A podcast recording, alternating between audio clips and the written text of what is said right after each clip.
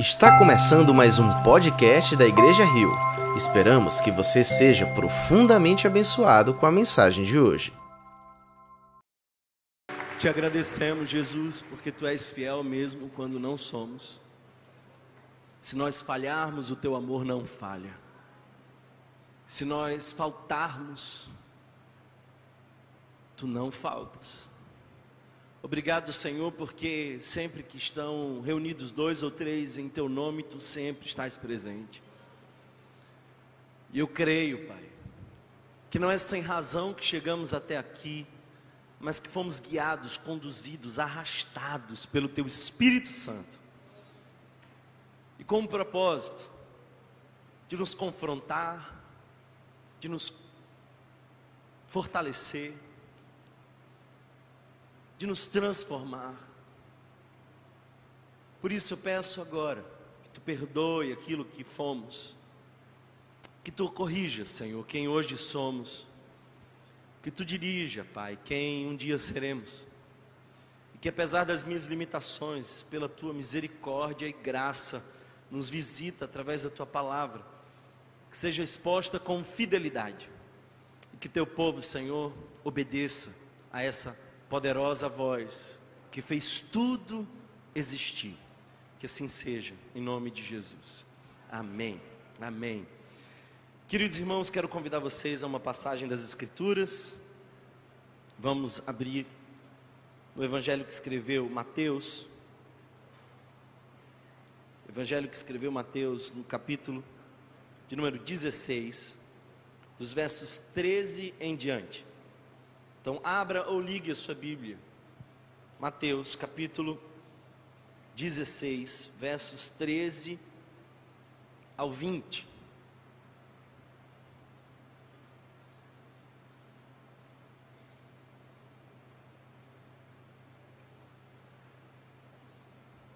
Espero que todos tenham achado. Deixe-me fazer um comentário com vocês. Eu tenho tido a impressão, não sei se é verdadeira, mas acho que a nossa geração tem uma crise silenciosa, mas muito perigosa, que eu chamo de crise de propósito. Crise de propósito. O que isso significa? Significa que nós estamos fazendo as mesmas coisas, mas já, já não mais sabemos por que fazemos. Eu quero, por exemplo, perguntar para você: por que, que você nasceu?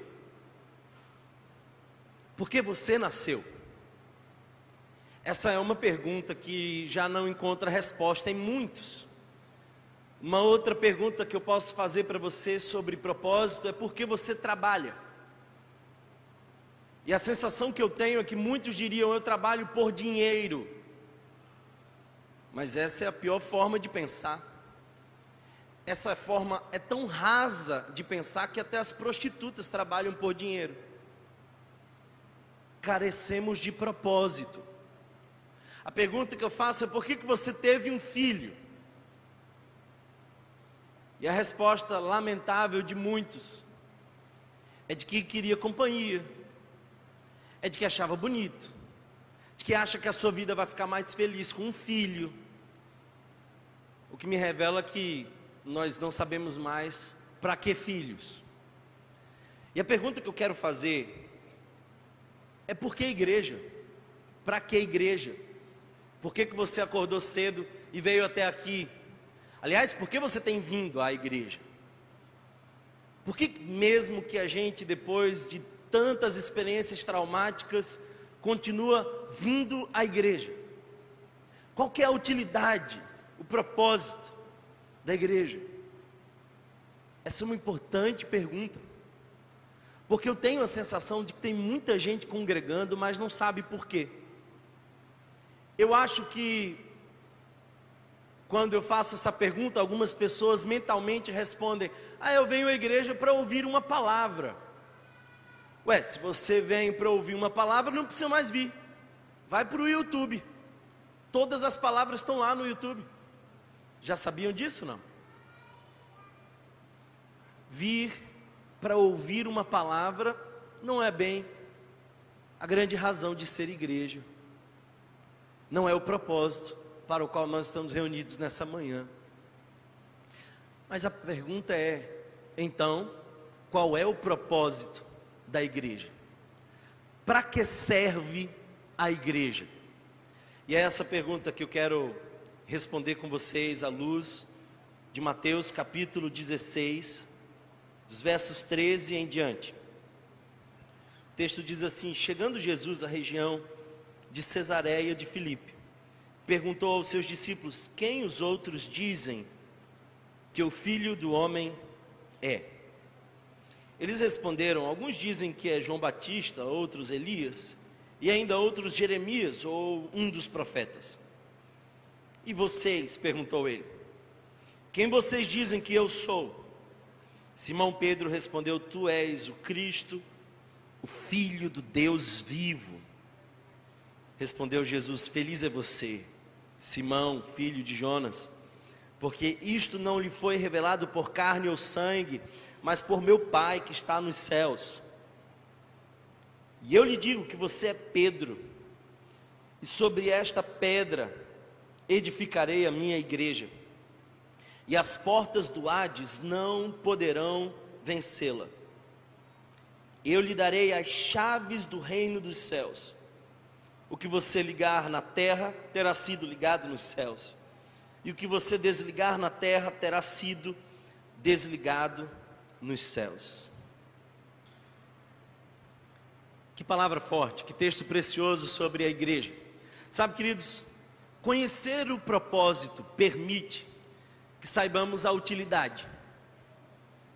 Ou seja, se você sabe o propósito de um óculos, vai saber usá-lo bem. Então, o propósito tem a ver com utilidade, mas não somente com utilidade, tem a ver com posição. Se você sabe o propósito dos seus óculos, você não, não vai guardá-los num cofre, vai provavelmente pendurá-los na camisa. Por quê? Porque quanto mais perto dos olhos, melhor. A posição é definida a partir do propósito. Talvez para muitos, igreja fica numa posição bem distante porque ainda não entenderam o propósito. Para muitos, a igreja é um lugar onde você vai quando não tem mais nada a fazer num dia de chuva de domingo. Por quê? Porque não sabe o propósito. Então, posição deriva de propósito. Quando nós sabemos o propósito, entendemos qual é a posição. Mas mais que isso, é a relevância. Voltando ao exemplo do óculos, se você não consegue enxergar sem ele, você sabe o quão importante é você ter mais de dois.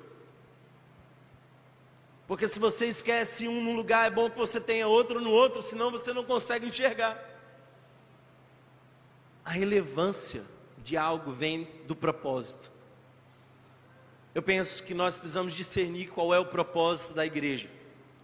E é interessante porque o texto que nós acabamos de ler é precedido por um alerta de Jesus. Se você acompanhar os versos anteriores, você vai ver Jesus dizendo aos seus discípulos: cuidado, acautelai-vos. Do que? Quais são os perigos? O primeiro perigo.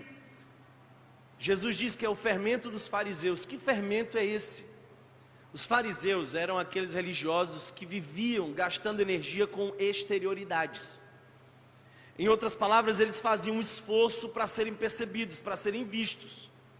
Jesus diversas vezes denuncia eles, dizendo: vocês são sepulcros caiados, por fora está até bonitinho, mas por dentro é podre. O primeiro perigo da nossa espiritualidade é essa externalidade, essa coisa para o inglês ver.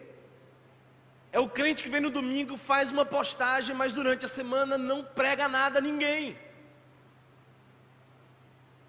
fermento dos fariseus. É visivelmente atraente, mas já está corrompido. Mas ele também alerta de um segundo perigo. Que perigo é esse? Ele fala também do fermento dos saduceus. Saduceus eram um grupo teológico da época que não acreditava em fenômenos sobrenaturais, especialmente em anjos. Então, os saduceus tinham uma tendência muito forte a serem materialistas, a desconsiderarem essas coisas sobrenaturais, a esses movimentos sobrenaturais. Jesus está dizendo: cuidado com o perigo que se apresenta na nossa espiritualidade de esquecermos que isso aqui não é apenas uma frequência dominical, mas é um corpo espiritual. Com realidades espirituais, as quais o próprio Paulo, em Efésios capítulo 6, anuncia, dizendo: a sua luta e a minha, a nossa, não é contra carne nem sangue, mas contra principados e potestades. Então, o fermento dos saduceus é quando a gente começa a desconsiderar o sobrenatural. Esse é um perigo. E aí, como quem muda de assunto, mas não muda, Jesus agora faz uma pergunta, e a pergunta que Jesus faz é: quem eles dizem que eu sou? E é bom que você saiba que ele está aqui mais ou menos na metade do seu período ministerial. Talvez alguns teólogos sugerem que esse seria o início do segundo ano do ministério de Jesus. Ele já tinha feito grandes coisas, mensagens poderosas já tinham sido pregadas. E agora ele pergunta: quem eles dizem que eu sou?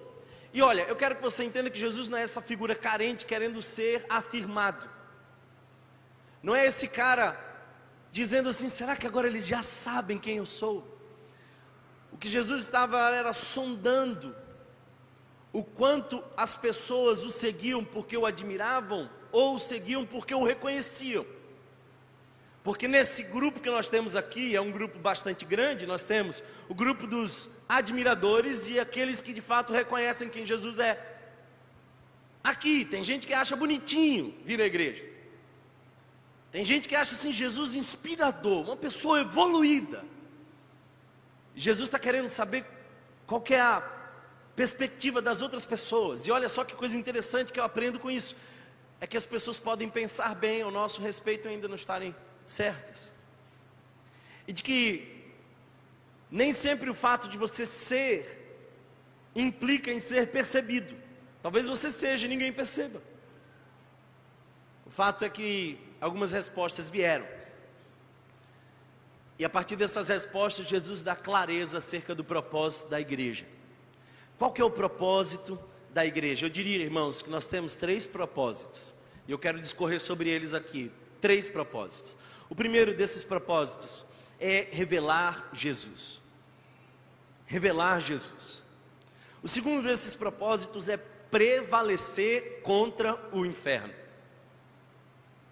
E o terceiro desses propósitos é libertar pessoas libertar pessoas. Três propósitos da igreja. Acompanha comigo. Primeiro, eu quero que você observe mais uma vez dos versos 13 a 17. E olha só, no verso 14, quais são as respostas. Alguns dizem que é João Batista, outros dizem Elias e ainda outros Jeremias.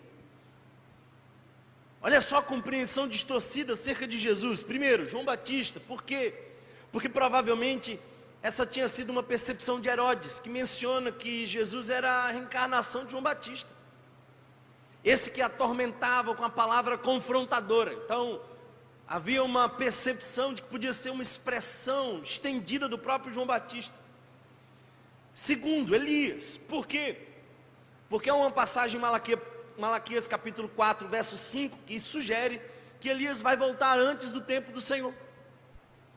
Então, nós precisamos entender que o povo judeu tinha expectativas que foram alimentadas pelas profecias. Então eles começaram a pensar, então esse é o Elias que vai vir antes do que realmente virá. Ele não é o Messias, ele antecipa o Messias. Só que o próprio Jesus, no capítulo 11, nos mostra que esse Elias era o próprio João Batista que já tinha vindo para anunciar Jesus. Porque Jeremias, no cânon hebraico, Jeremias era o primeiro profeta, então nada mais significa que dizer é o primeiro ou um dos. Por isso Jeremias. Mas aí Pedrão, eu gosto de Pedrão. Eu não sei com quem você mais se identifica com os discípulos mais, eu me identifico muito com Pedro. Por quê? Porque Pedrão era desses caras que saía às vezes com, com afirmações interessantes, mas algumas vezes falava umas bobagens. Tinha coragem, como quase nenhum discípulo tinha, porque perceba, ele foi o único que saiu do barco para andar sobre as águas. Então, a gente precisa reconhecer que esse indivíduo é fora do comum. Os demais ficaram no barco no meio da tempestade. Mas, por outro lado, ele falava umas coisas e as suas emoções oscilavam. Ah, Pedrão, eu sei que eu estou falando para muitos Pedros aqui. E Pedro sai com essa resposta: Tu és o Cristo, o Filho do Deus vivo. Tu és o Cristo, o Filho do Deus vivo. Queridos irmãos, em primeiro lugar, a igreja é o povo que recebeu a revelação para revelar Jesus. Eu vou repetir isso. Essa é a primeira importante lição que a gente precisa ter. A igreja de Cristo é o povo que recebeu a revelação para revelar. Porque quando Pedro menciona isso, e nós sabemos, não veio dele. Olha só o que, que Pedro diz: diz que Jesus é o Cristo. Talvez na sua versão apareça a palavra Messias. E não se importe com essa diferença, porque Cristo é a expressão grega de Messias, que é a expressão hebraica. Em outras palavras, o escolhido, aquele a quem as pessoas aguardavam. E ele ainda continua dizendo: Você é o filho do Deus vivo. Por essa afirmação, Jesus quase foi apedrejado pelos fariseus. Mas essa não era a primeira vez que essa expressão aparecia. Filho do Deus vivo tem a ver com aquilo que não apenas é filiação, mas é semelhança. Você precisa entender que nessa cultura, quando a gente dizia filho de alguém, a gente não estava falando de DNA apenas, a gente estava falando de semelhança, por isso existem filhos de Davi. Quem são os filhos de Abraão? Todos aqueles que, a semelhança de Abraão, também manifestam fé. Por isso nós somos filhos de Abraão, porque Abraão creu e nós também cremos. Quando, quando Pedro diz, Tu és o filho do Deus vivo, ele está dizendo, você age como Deus age. Não apenas é a sua identidade, é como você caminha. Agora a pergunta é: quem é que sabe disso? Pedro chegou a essa conclusão, e eu suponho ele não chegou a essa conclusão sozinha, sozinho. Eu imagino, inclusive, que outros discípulos já também tinham chegado a essa conclusão. Suposição minha. Mas ele anuncia isso. E Jesus diz algo interessante. Jesus diz: Não foi carne nem sangue que te revelou, mas meu Pai que está nos céus. Aqui tem uma verdade muito importante. Por favor, preste muita atenção. Você não pode entender as coisas de Deus sem que Deus revele essas coisas para você. Num seminário, não se revelam as coisas de Deus, se estuda Deus, se disseca Deus numa metodologia teológica, intelectual, mas algumas coisas só são percebidas na dimensão espiritual pela revelação do próprio Deus. Em outras palavras, irmãos, vocês não vão conhecer realmente Jesus sem que o Espírito antes venha e abra os seus olhos espirituais para que você perceba. Já aconteceu com você de ter uma pessoa a quem você evangeliza e você usa todos os seus argumentos possíveis, imagináveis, e essa pessoa parece não entender o que você fala. E aí de repente essa pessoa vai para um outro lugar, a linguagem é simples, não há nenhuma nenhuma coisa assim diferente, poderosa. Mas de uma hora para outra o indivíduo parece que tem os seus olhos abertos e uma realidade espiritual se abre à sua frente. Sabe o que é isso? É o Espírito Santo. A obra da salvação começa com o Espírito. Deus abre os nossos olhos para que a gente veja. Então o que Jesus está dizendo é: Pedro, você só sabe disso, porque foi meu pai que contou para você. Se meu pai não contasse para você, você não saberia. Aliás, a gente percebe no verso 20 que Jesus estava nesse momento preocupado com um pouco mais de descrição. Porque uma popularidade na direção errada, no tempo errado, pode estragar o ministério. Por isso Jesus termina dizendo assim: olha, não contem nada a ninguém. Porque ainda não era hora de ele ficar conhecido em alguns aspectos. Fato é que os discípulos são aqueles que conhecem Jesus por revelação e revelam Jesus por conhecimento. Por que igreja? Para que igreja? Irmãos, igreja existe para a gente anunciar Jesus. Quando você precisa ter um conhecimento específico sobre algo, você vai a um especialista. Então, por exemplo, eu preciso ir a um especialista de joelho. É desses que conhece muito bem cada detalhe. Se o mundo quiser conhecer a Deus, precisa perguntar à igreja qual é o nome, e a igreja vai dizer que o nome de Deus é Jesus. E nós vamos falar de Jesus, porque nós já temos a revelação de Jesus. Os nossos olhos espirituais foram abertos. Para que a igreja? Para revelar Jesus. A nossa missão é anunciar o reino de Deus. É falar que o Messias já está entre nós. Sabe, nós anunciamos Cristo. Essa é a missão.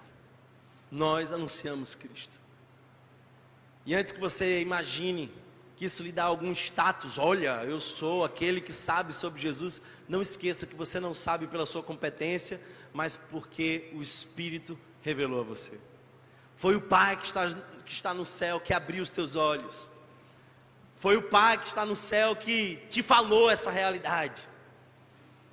Mas, em segundo lugar, além de sermos o povo que teve a revelação para revelar, nós também somos o povo que foi edificado para prevalecer contra o inferno. Quero que você acompanhe o verso 18.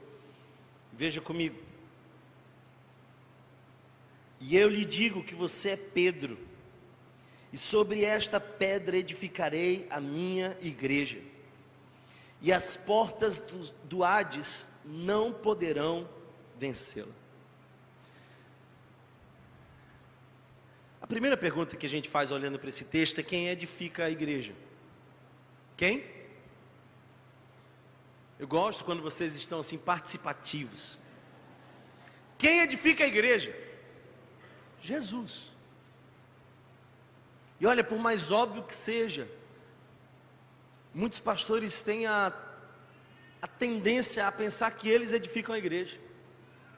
Você não tem ideia do tanto de pastores que estão dizendo assim: Jesus cuida da minha casa, que eu cuido da igreja. E essa é a maior cilada.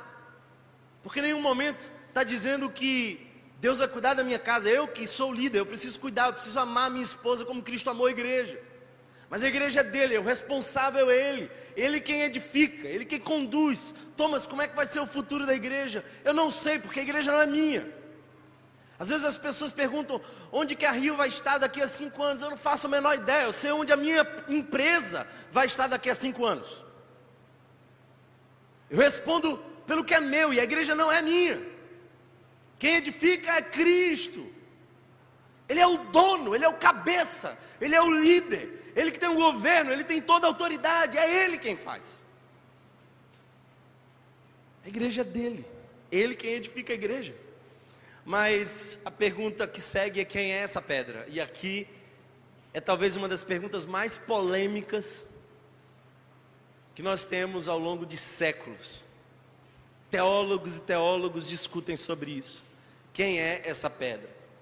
Os nossos irmãos católicos sugerem que essa pedra é Pedro.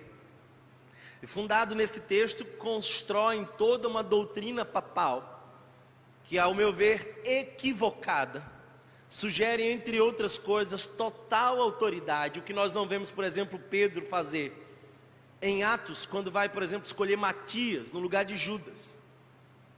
Não é feito por uma autoridade papal, os, os próprios apóstolos não reconheciam isso. Segundo, contempla uma infabilidade papal. E você e eu sabemos que tudo que Pedro não era era infalível. Nesse mesmo capítulo, se você segue a leitura, no verso 22, nós vamos ver Pedro escorregar mais uma vez nas suas afirmações e ser repreendido pelo próprio Jesus, dizendo: Afasta-te de mim, Satanás.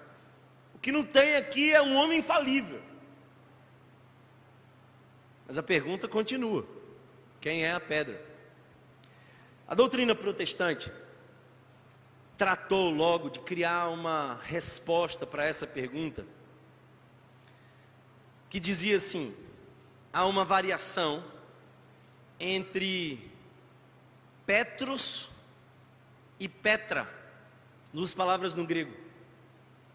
E muito provavelmente a maioria dos protestantes dizem, quando Jesus estava dizendo sobre esta pedra, ele usa Petra, ele estava afirmando acerca de si mesmo: Cristo é a pedra.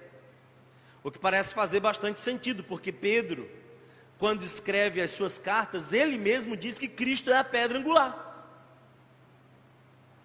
Logo, nós podemos constatar que Cristo é a pedra. Mas não é simples assim. Eu achei que era mais simples. Mas antes de pregar esse texto, eu comecei a estudar um pouquinho mais. E eu comecei a ver alguns detalhes. De modo que eu preciso confessar para vocês que eu não tenho tanta certeza acerca de que, que pedra é essa. Por algumas razões. Primeiro, Jesus se apresenta aqui como um construtor e não como a pedra. E não é comum nos textos uma figura exercer duas funções. Segundo, porque quando se fala em metáfora, existem diversas aplicações. O próprio Jesus disse: Eu sou a luz do mundo, mas também olha para os discípulos e diz: Vós sois a luz do mundo. E nós não temos aqui uma contradição, o que temos é uma aplicação de metáfora. Por isso, o próprio Paulo diz que Cristo é o fundamento, mas Atos diz que há o fundamento dos apóstolos. Então, os apóstolos são o fundamento também. Não é simples assim.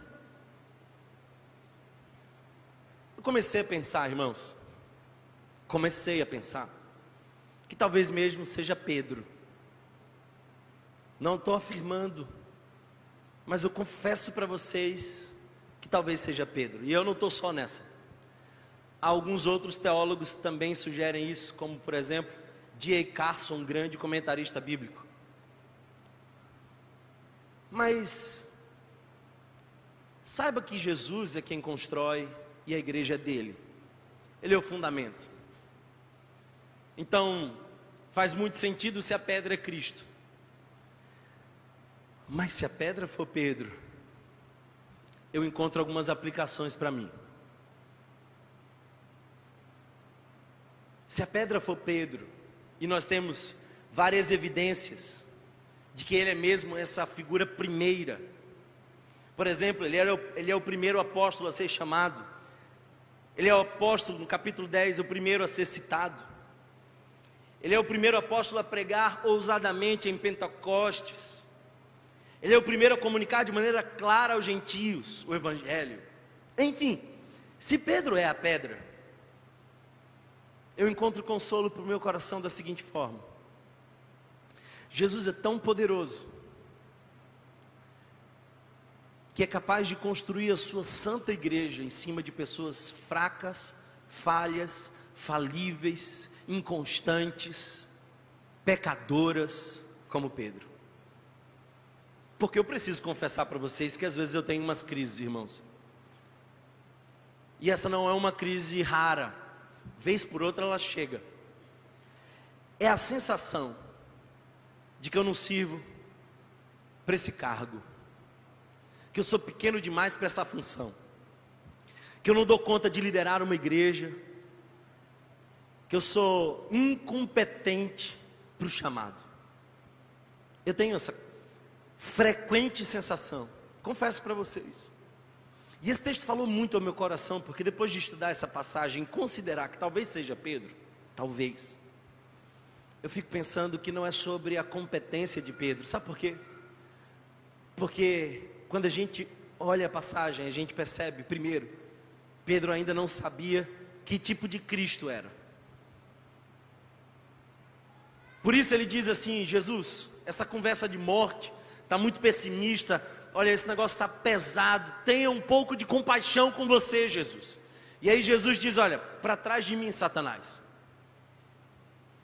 E a gente percebe, por exemplo, Pedro no Monte da Transfiguração. Que maravilha, Elias, Moisés, Jesus. Aí a ideia maravilhosa, só que não de Pedro. Vamos construir assim, tendas para vocês, Jesus. Olha, vai ficar uma conversa tão boa que a gente passa aqui a eternidade na montanha. Eu nem me importo que vocês estão brilhando como a luz. Eles não, Pedro não sabia muita coisa. Que falar de Pedro, por exemplo, que no dia da morte de Jesus está negando a Ele, e negando com vergonha, com medo. O texto começa, se você observar, começa dizendo que Pedro seguia de longe. Essa figura inconstante. Essa figura que, mesmo tendo a palavra direcionada de Cristo, dizendo: Vem, pisa na água e olha para o vento. E se tem uma coisa que me impressionou nessas, nesses últimos meses, foi vento. Eu, eu, eu presenciei um furacão, primeira experiência da minha vida. E eu agora sei o que significa olhar para os ventos. Porque assusta. Mas Pedro, diante de Jesus, tirou os olhos de Jesus. Que cara é esse? Que cara é esse? Bem, se Pedro é a pedra, a boa notícia é de que não é a matéria-prima que faz diferença, mas é o construtor. Nesse caso, Deus não está procurando pessoas perfeitas para edificar a sua igreja, mas é a graça maravilhosa de Deus que através de pessoas imperfeitas, que ora acertam, ora erram, ora usam palavras para curar, ora usam palavras para ferir, mas através dessas pessoas a igreja de Cristo é edificada, porque afinal de contas é dele a igreja.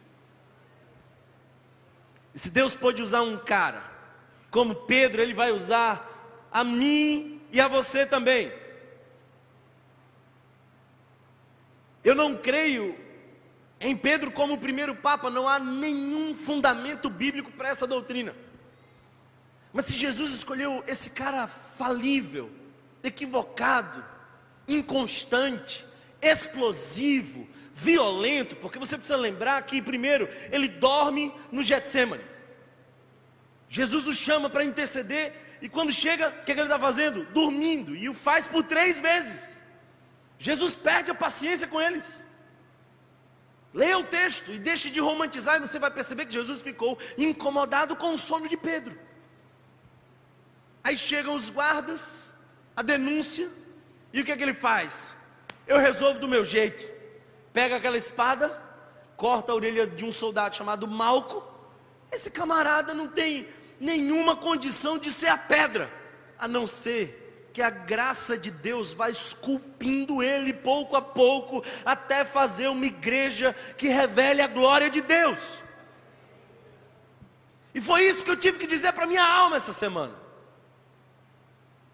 Que se eu sou essa pedra cheia de pontas, eu tenho o Espírito Santo que vai esculpir a pedra e olha, eu até às vezes posso parecer com Pedro, mas a história minha não termina assim. Um dia eu vou parecer com Jesus. Um dia eu serei definitivamente a semelhança de Cristo. Então, se, se Pedro, Pedro, pode ser realmente uma pedra, então eu e você podemos ser igreja. E Cristo através de nós, pode edificar a sua igreja. E a graça de Deus pode transbordar. Porque afinal de contas, essa passagem não foi dita em grego. E nós usamos o grego para fazer essa defesa protestante. Mas essa passagem foi dita em aramaico. E a palavra aramaica não tem nenhuma diferença entre pequena pedra, grande pedra, rocha. O que isso quer dizer? Quer dizer que Kefar é pedra. Eu sou pedra. E a beleza não está em quem é pedra, a beleza está em quem edifica. Então, irmãos, glória a Deus, porque quem edifica essa igreja é Jesus. E aí, às vezes, você vai chegar nessa igreja e vai encontrar um povo assim, pedra mal trabalhada. Vez por outra você encontra uma dessas aqui na igreja. Uma pedrazinha que fura, outra bem áspera, uma sem forma ainda. E você precisa ter o discernimento do Espírito de entender que aquele que edifica a igreja ainda está trabalhando nas pedras. Ele continua esculpindo as pedras para fazer a sua igreja. Então agora você não responsabiliza uma pedra mal feita. Você não desiste da igreja porque encontrou uma pedra pontuda. Porque encontrou um pastor que não é perfeito. Você respira fundo e diz: ainda bem que um dos propósitos da igreja é, primeiro, revelar Jesus, mas em segundo lugar, ser edificado para prevalecer contra o inferno. Aliás, eu preciso falar sobre isso também. Porque o texto diz que as portas do inferno não prevalecerão contra o povo do Senhor. Eu não acredito que Pedro nunca, em nenhum momento, ele foi representante de Cristo. E sabe por que eu não acredito? Essa também é uma, um equívoco da doutrina papal, que o Papa representa Cristo. Sabe por quê? Eu não acredito nisso. Porque eu não acredito que Cristo está ausente. Você crê nisso? Eu não creio. Ele é o Emanuel, ele já nos deu o outro conselheiro maravilhoso, o Espírito Santo está entre nós. Então, quando há uma presença, não necessita de representá-lo. Se eu estou aqui, eu não preciso de alguém que me represente nesse lugar, sim ou não? Então o Papa não faz essa função, nunca fez, Pedro tão pouco poderia fazer. É Cristo, o cabeça da igreja, ele continua presente. Mas uma coisa é certa: agora que nós somos as pedras que Cristo usa para edificar a igreja, e essa também é uma expressão que o próprio apóstolo Pedro usa, que nós somos pedras vivas nesse templo. Tenha certeza de uma coisa: o inferno fará de você um alvo. Em outras palavras, irmãos, nós seremos perseguidos. Essa passagem é uma passagem onde a perseguição aos discípulos começava a aumentar. E eu quero que você entenda uma coisa: igreja, que é essa palavra, nem, nem, nem essa palavra foi inventada por Jesus. Essa palavra já existia. A gente tem equivalências dela muitas no Antigo Testamento. A palavra igreja não surge com Jesus. Significa nada mais que uma assembleia convocada para um fim específico, quer seja culto, quer seja político. E não tenha dúvida que o diabo também faz as suas assembleias. O fato é de que só uma igreja prevalece, é a igreja de Cristo. E as portas do inferno não prevalecerão contra elas. A palavra grega que é Hades, lugar de morte. As portas do inferno não prevalecerão contra essa igreja. Eu gosto dessa promessa. Sabe por quê? Porque nós fomos edificados para prevalecer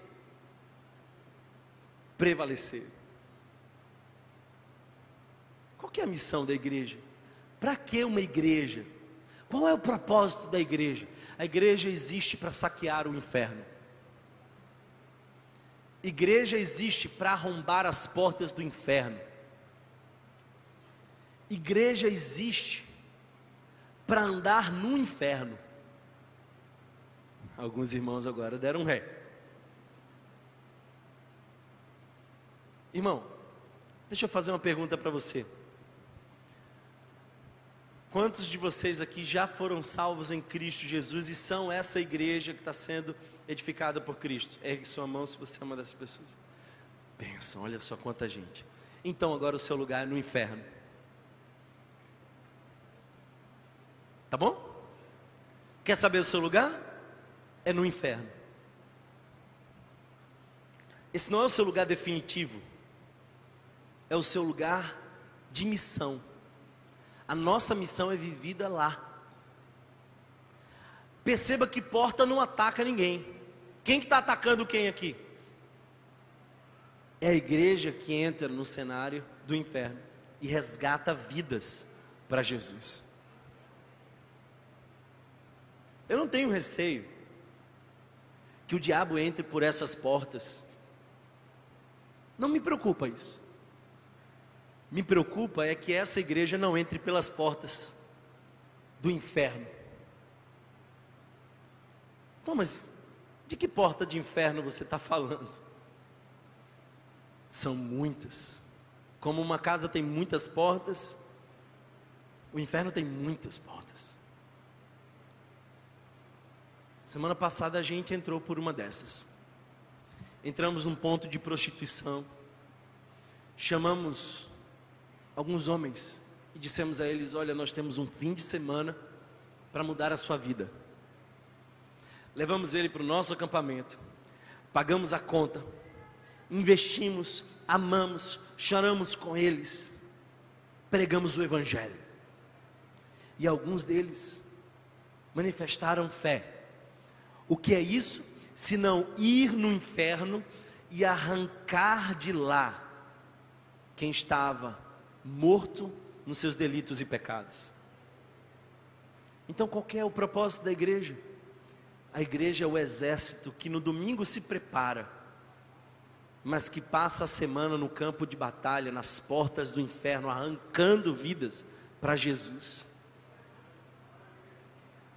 É isso que é. Enquanto você achar que é o seu passeio de fim de semana, você não sabe o propósito, se não sabe o propósito, não põe a utilidade, não sabe a posição, desconhece a relevância, mas se você entender que nós fomos chamados para saquear o inferno, algo muda na sua postura, a tua forma de pensar é diferente, porque agora você tem a revelação de Cristo para revelar a Cristo.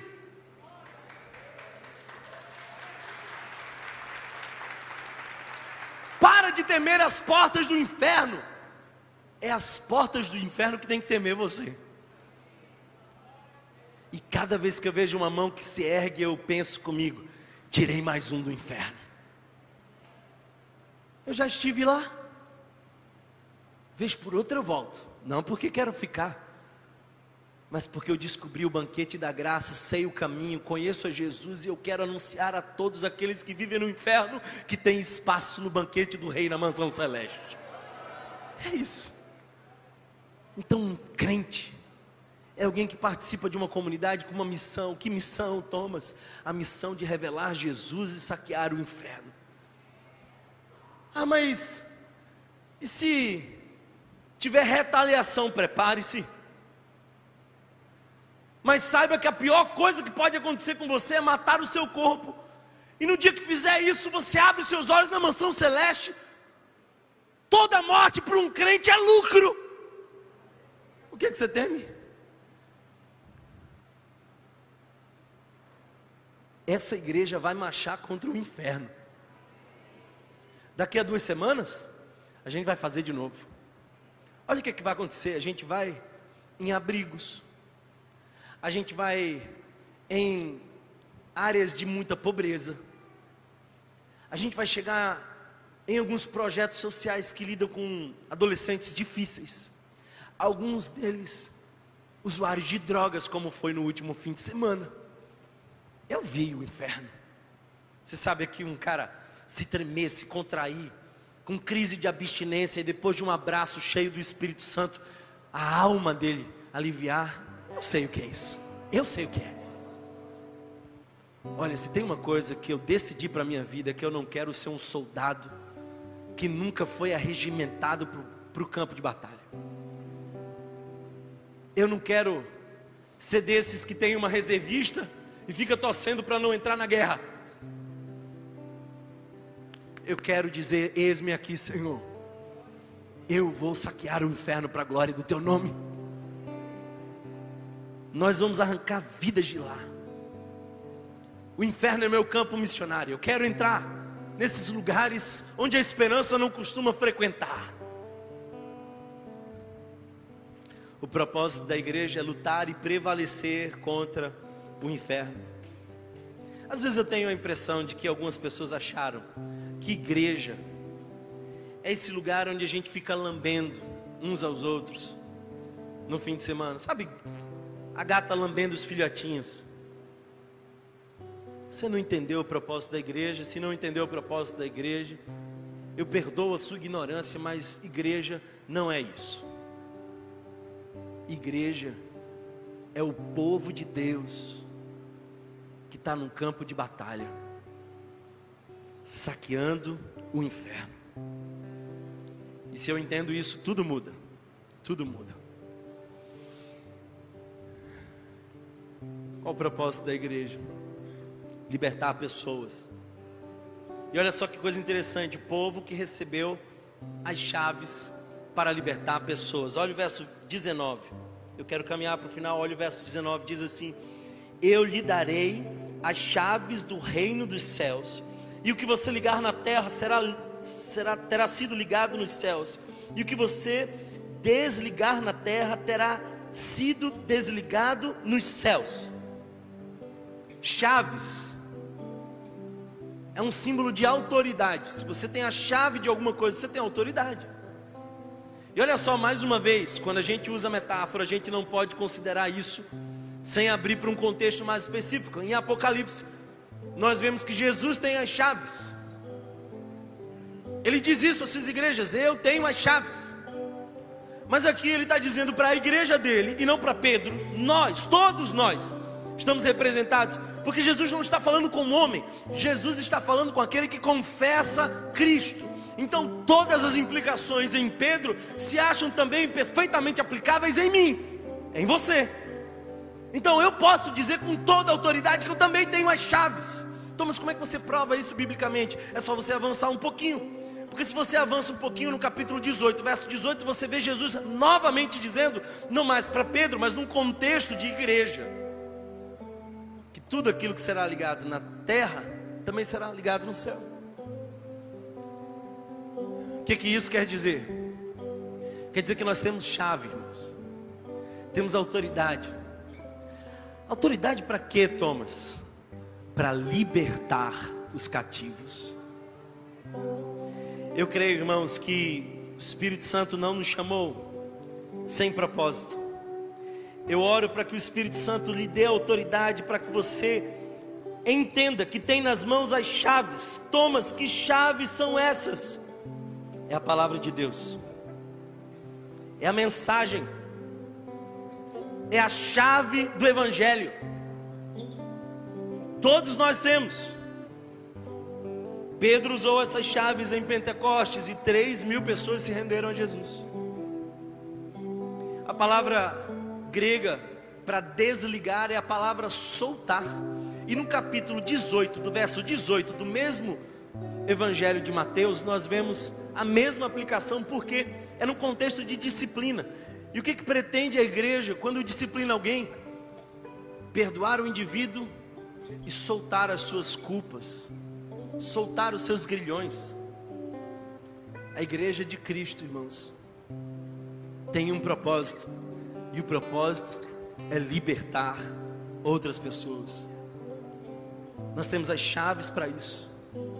Nós somos chamados para isso. A pergunta é: como é que Jesus ligou no céu? Jesus ligou no céu aquilo que ele salvou na terra. E o que, que ele desligou no céu? Ele desligou no céu aquilo que ele perdoou na terra. Então, por exemplo, veio um homem aleijado e antes de curar as suas pernas, ele diz: Perdoados estão os seus pecados. Agora deixa eu te dizer uma diferença. Nós não temos autoridade nossa de perdoar pecados, nós temos autoridade de anunciar aquele que perdoa pecados. Então, a nossa missão é proclamar para os cativos que há uma chave de graça disponível para desligar todas as nossas culpas e nos conectar, nos reconciliar, nos ligar ao Pai. Temos uma missão. Por que, que eu vim nessa manhã para essa igreja? Eu não vim simplesmente porque eu queria vê-los, embora vê-los me alegra. Eu vim porque eu estou em missão eu tenho um propósito. E eu prego porque eu sei que eu tenho as chaves do Evangelho. E quem toma posse dessa chave e crê em Jesus como Senhor e Salvador de suas vidas, tem os seus pecados e culpas desligados e o seu nome escrito no livro da vida. e a partir desse momento está ligado com o Pai. Eu outro dia estava na minha, na minha folga amolando facas. Porque as facas lá de casa estavam tão cegas que eu pensei em fazer comida em braille. Sabe, uma faca cega serve de quê? Se perder o propósito de cortar, não serve para nada. Óculos com essas lentes vencidas que já não servem mais, serve de quê? Se não tiver novas lentes ajustadas à necessidade, não serve de nada. Um sal que não salga, serve de quê? De nada, Jesus disse, senão para ser pisado. Uma lâmpada queimada serve de quê? De nada, senão para ser jogada fora. Uma igreja que não sabe seu propósito serve de quê? Serve de nada. Não serve de nada se não sabe o seu propósito. O propósito da igreja é, tendo recebido a revelação de quem é Cristo, anunciar Cristo. Sabendo que estamos em processo de edificação, e mesmo como pedras impróprias, pela graça, aquele que edifica, constrói, porque a graça não está na pedra, mas no construtor, com o propósito de nos dar as chaves para saquear o inferno anunciando o Evangelho de tal modo que possamos ligar a muitos no céu e desligar muitos pecados e culpas na terra. É disso que serve a igreja. E eu quero que você, em nome de Jesus, ressignifique, se já não tinha esse propósito, e pergunte para Deus: qual é o inferno que você tem que saquear? para quem você vai revelar Jesus. Pergunte para Deus. Por que, que você ainda é tão covarde, mesmo tendo as chaves, ainda não a usa como devia? As chaves estão na sua mão. Pergunta para Deus: por que, que ele continua querendo usar você, imperfeito, na igreja dele? E que a graça de Deus responda a você e te mostre o propósito da igreja. Feche seus olhos, vamos orar ao Senhor.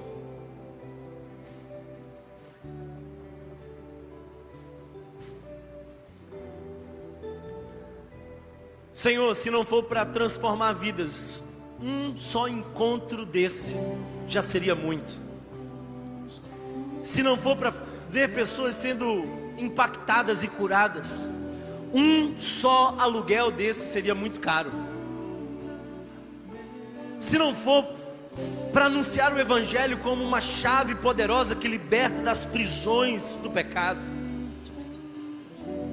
então é completamente em vão qualquer pregação. Eu oro, Senhor, para que tu nos ajude a entender que estamos em missão nessa terra. Nós estamos em missão nessa terra. Nos dá coragem, nos dá ousadia, assim como Pedro, falho, limitado, mas que pregou com ousadia em Pentecostes e muitos vieram. Assim como Pedro, que resistiu à revelação do Espírito, mas ainda assim foi na casa de Cornélio. Deus, do nosso jeito, apesar das nossas limitações, nos usa, porque o poder não está na pedra, mas naquele que edifica e que vencerá, vencerá, todo aquele que está nele vencerá, a igreja prevalecerá, as portas do inferno não prevalecerão contra a igreja do Senhor. Eu peço, Senhor, que tu nos dê força, coragem, encha-nos do teu Espírito Santo, nos dá propósito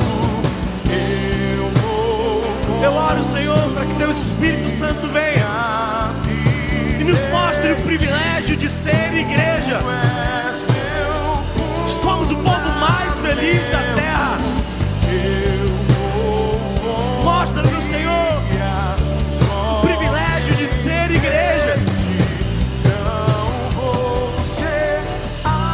Você pode ficar de pé e cantar essa canção? Se você foi abençoado por essa mensagem, compartilhe com alguém, para que de pessoa em pessoa alcancemos a cidade inteira.